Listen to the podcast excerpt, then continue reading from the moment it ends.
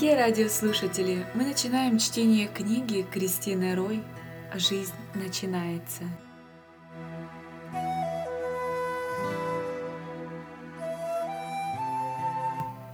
Вечерело, солнце садилось за горами.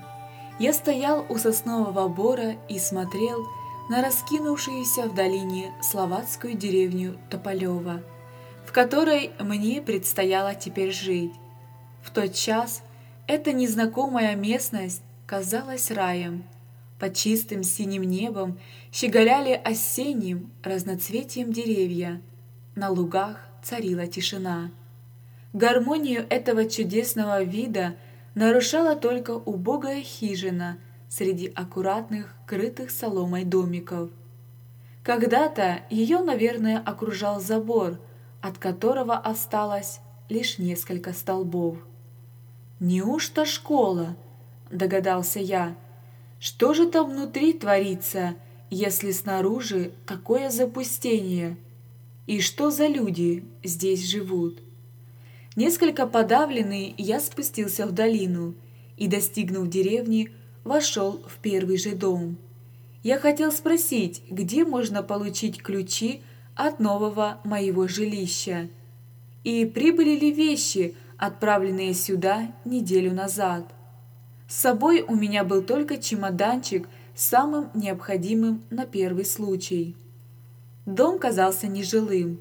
Я вошел в пустую закопченную кухню. Возле нерастопленного очага лежала охапка соломы, а на ней спящий человек. Я уже хотел тихонько удалиться, но взглянул на спящего, от чего-то задержался – Лицо его было бледно-восковым, как у покойника. Подойдя к незнакомцу поближе, я разглядел довольно поношенный солдатский мундир. Господи, неужто и впрямь покойник?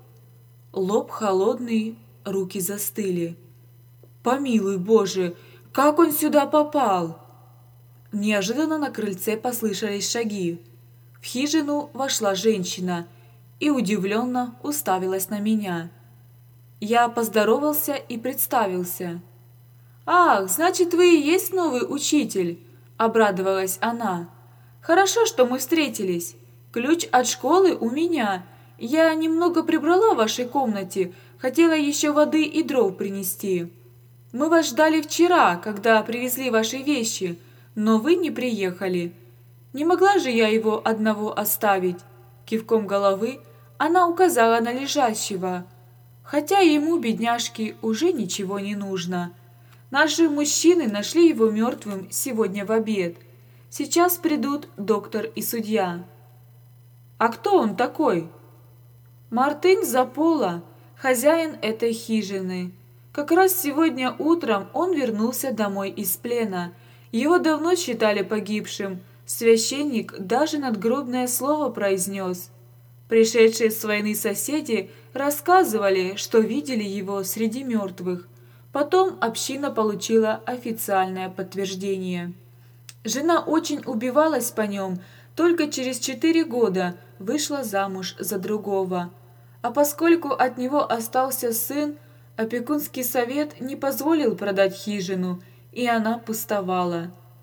Пустой он ее и нашел, без жены и сына.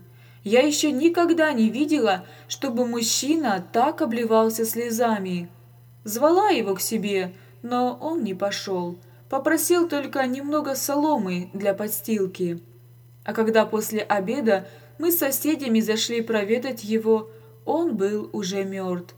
Но, может, оно и к лучшему. Он не смог бы пережить такое горе. У его жены уже есть ребенок от второго мужа, они состоят в законном браке. Что бы из этого всего вышло? На некоторое время в хижине воцарилось горестное молчание. Потом я предложил. «Знаете что, я побуду около него, пока не придут люди, за которыми послали.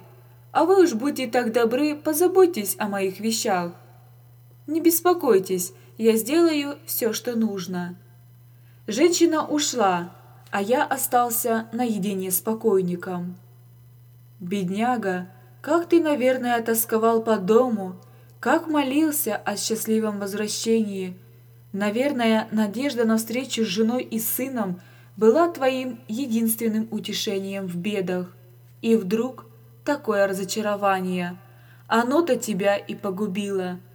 Но может соседка права, и это действительно к лучшему, ведь ты теперь там, где нет ни горя, ни бед. А что, если он еще не примирился с Богом? Мысль о вечной погибели этого человека пронзила все мое существо. Меня охватило чувство страха, сменившееся глубоким состраданием. Я решил попытаться вернуть несчастного к жизни. Когда я приподнял его правое веко и осветил глаз карманным фонариком, мне показалось, что зрачок реагирует на яркий свет – это меня обрадовало и вдохновило. Я делал все, что мог, одновременно моля о помощи свыше. Вскоре грудь солдата стала вздыматься, появился пульс.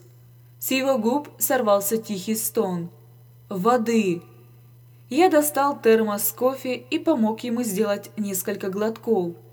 Крепкий, теплый напиток окончательно привел больного в чувство – Внезапно он открыл глаза и сел. Я был ошеломлен происходящим и не подумал ничего лучше, как спросить. «Ну что, как поживаете?»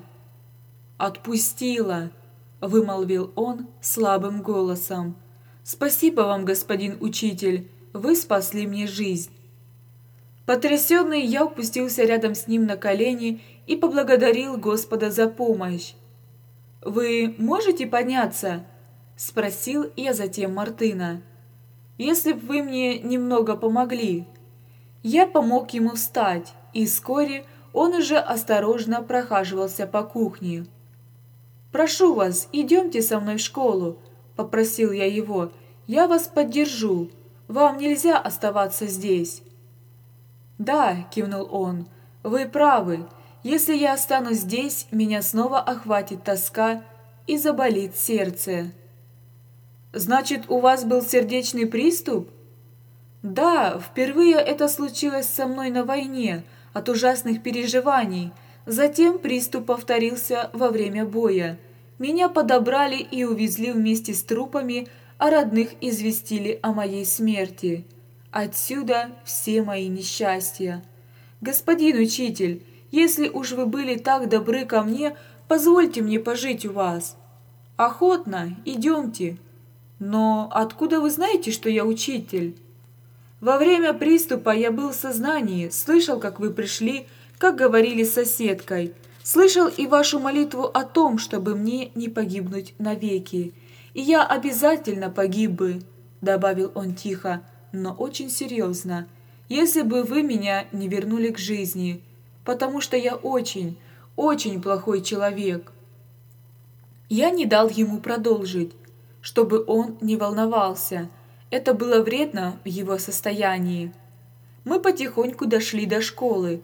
В моей комнате уже знакомая соседка заправляла кровать. Обернувшись на шум и увидел нас обоих, женщина окаменела. От испуга она не могла произнести ни слова.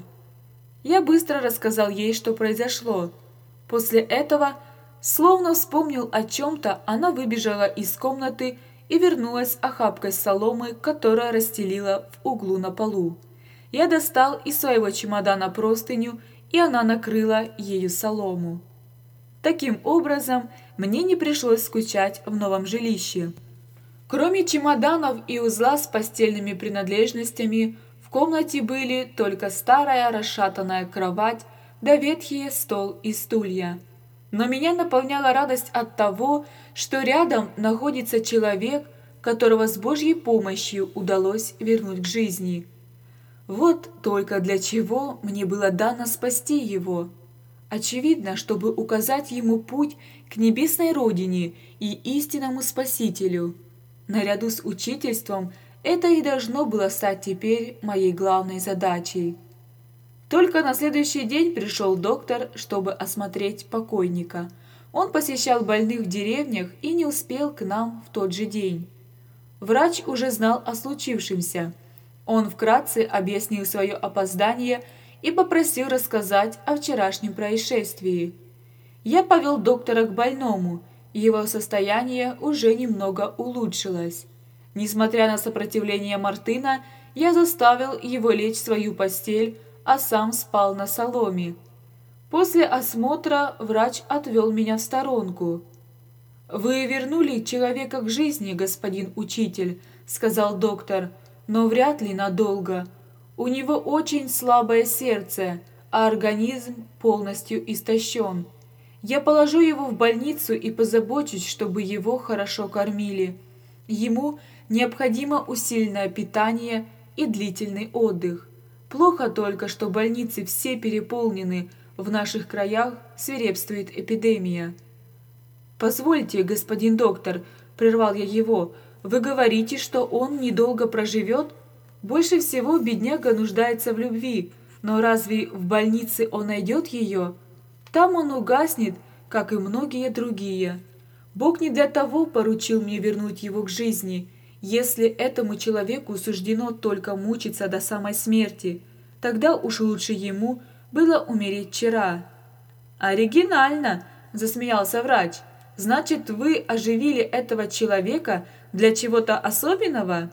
«Да, и именно для того, чтобы он узнал, что кто-то любит его». «Кто же это? Вы, что ли?» «Конечно, я тоже, но прежде всего Иисус Христос, Сын Божий, пришедший в мир для спасения погибающих. Оставьте за полу у меня». «Да-да, чтобы он спал в вашей постели, а вы на соломе». «Я прекрасно спал», – засмеялся я. «Для меня это не имеет никакого значения». «Странный вы, святой. Предположим, я оставлю больного у вас. Чем вы его будете кормить? В вашем доме пусто, хоть шаром покати, или вам жалование на полгода вперед выплатили?» Нет, как вам известно, с этим у нас не спешат, но с Божьей помощью проживем. Говорю вам, что за поле нужно усиленное питание, где вы его возьмете? Нельзя сказать, что у меня совсем нет средств. «Ну вы и хитрец», – засмеялся доктор. «Что ж, если вам так угодно. Кстати, вот и ваш завтрак несут. Приятного аппетита». Вошла соседка, и наш разговор прервался в то время как я советовался с ней о разных бытовых мелочах и просил позаботиться о нас, пока жизнь не войдет в нормальную колею, доктор еще раз подошел к Заполе. Потом он обратился ко мне. «Я пришлю вам лекарства и все необходимое для больного. Все равно его еще нельзя перевозить. А там видно будет. До свидания». Если Запола не проснется, то надо будить его через каждые два часа, давать несколько ложек супа и ложку вина, которое я пришлю. Как быстро летит время. С момента моего прибытия в Тополево прошло уже 14 дней. А какую чудесную помощь оказал нам Бог. Он отправлял воронов не только к Илии, эти птицы находили дорогу и сюда. На следующее утро после визита доктора появилась корзина с продуктами посланная его женой. Ее муж приложил записку «Для Пятницы и Робинзона». Наверное, этим он хотел сказать, что я собрался обратить за полу к Богу, как Робинзон Пятницу. После обеда родители стали приводить детей записываться в школу. К вечеру в Тополеве не осталось ни одного дома, из которого к нам не пришел бы кто-нибудь, кто хотел взглянуть на вернувшегося солдата. Разумеется, я не мог пустить к нему всех. Люди очень удивлялись моему решению оставить его у себя, ведь я и сам еще не успел устроиться. «Не удивляйтесь», — возражал я им, — «он мой несчастный брат, который так же одинок, как и я. Ведь если я обращусь за помощью к вам, вы, друзья мои, не откажете мне, не так ли?» Женщины охотно соглашались с этим, а мужчины пожимали мне руку. Вечером, окончив запись детей, я обнаружил еще один сюрприз. Оказывается, женщины тем временем убрали маленькую комнату возле кухни и затопили кафельную печь. На улице было уже холодно, а тем более в сыром доме. В комнате я нашел и свежую постель.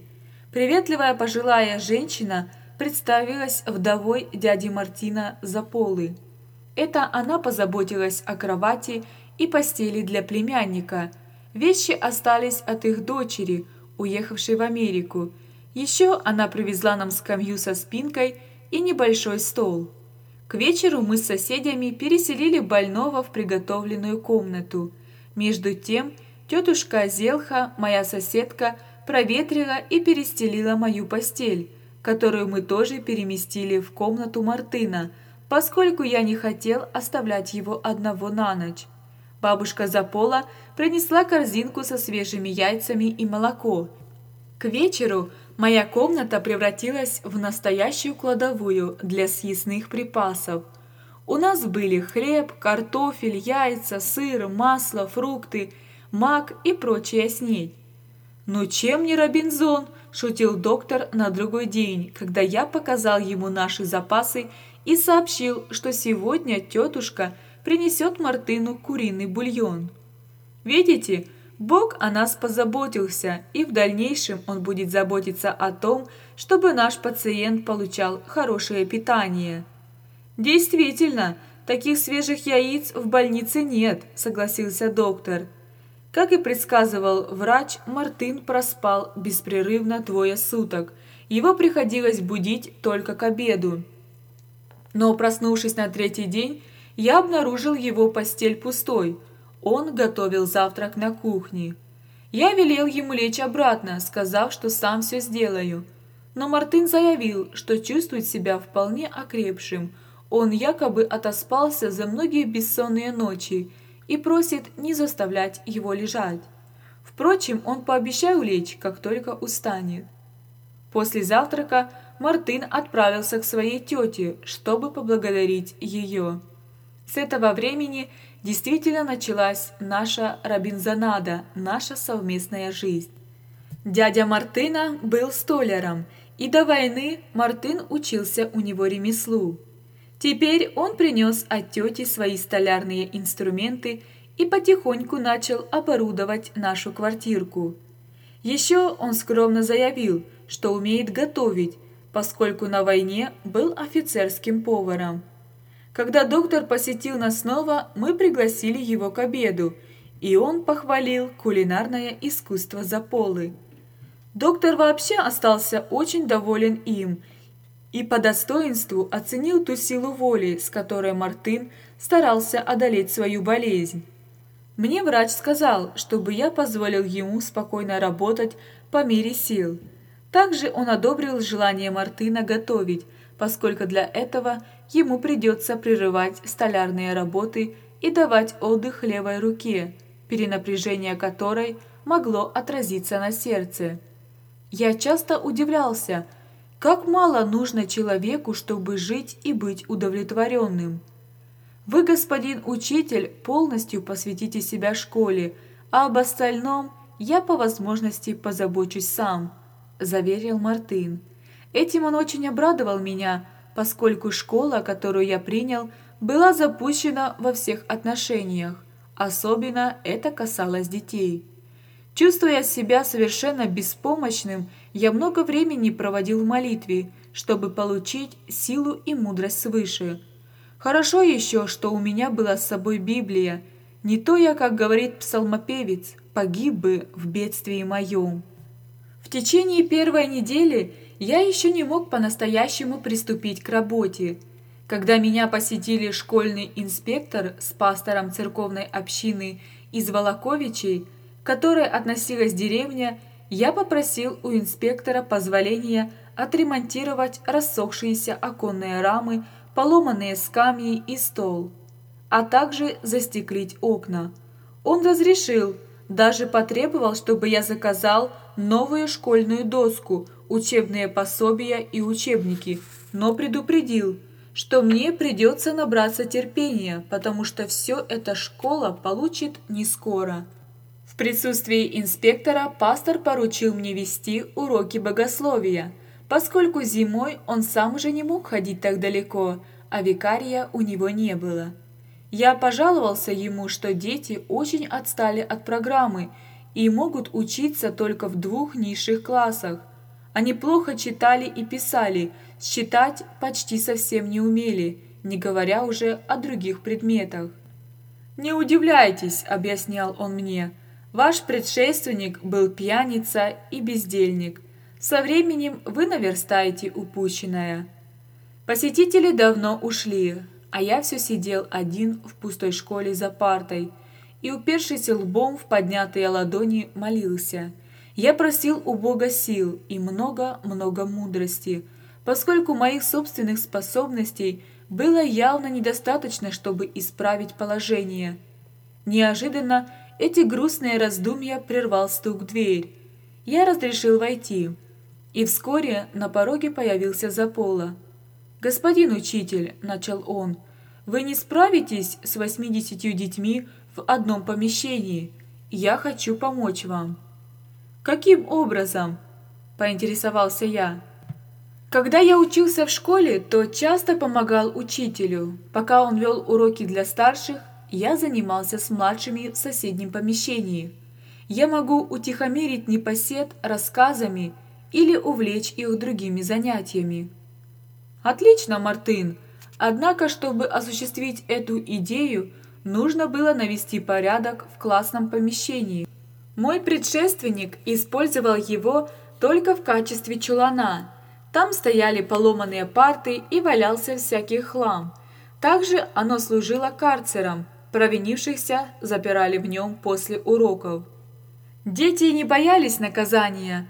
В кладовке было много интересного – да и удрать из нее через выбитое оконное стекло не представляло труда. В этот вечер, как и в прошлые, к Мартину пришли соседи. Он рассказал им о наших планах и заботах. Они стали ругать школьное правление, которое все только обещало, но ничего не делало, так что положение не менялось.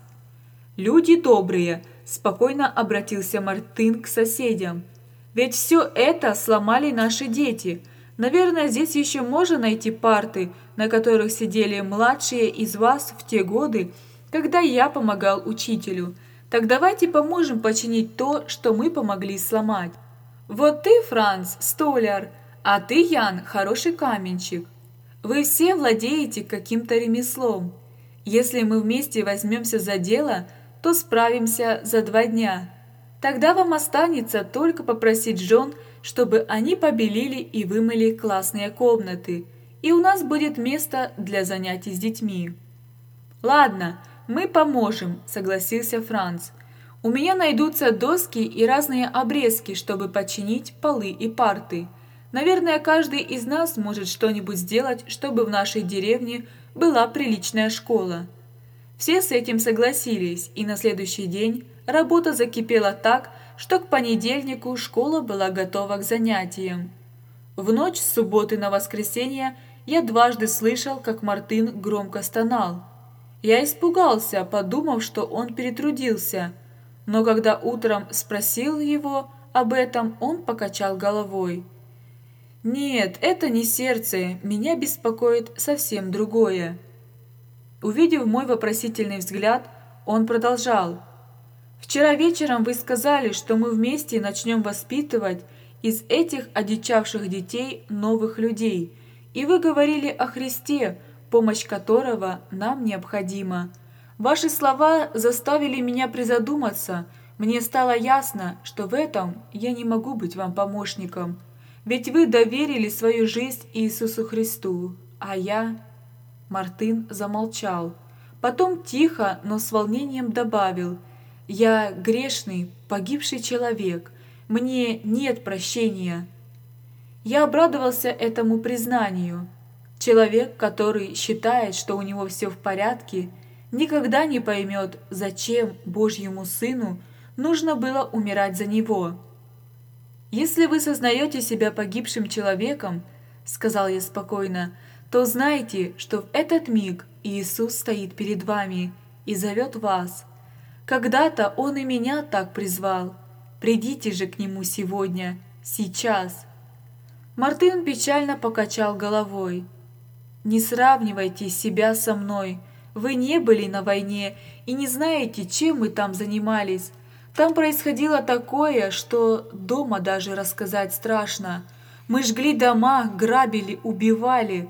После нас оставалась пустыня, горящие села и церкви, плачущие вдовы и сироты. Мы слышали стоны умирающих и не знали, кого убивали. Я видел окровавленные куски человеческих тел, взлетавшие в воздух от разрыва гранат. Может, это моя граната разорвала человека? Зверь убивает только для того, чтобы насытиться. Мы же день за днем грабили, убивали и не насыщались. Эти ужасы постоянно мучают мою совесть, и это будет продолжаться вечно. Теперь, когда я снова живу в своей деревне, я осознал, кто я такой. Нет, для меня не может быть прощения.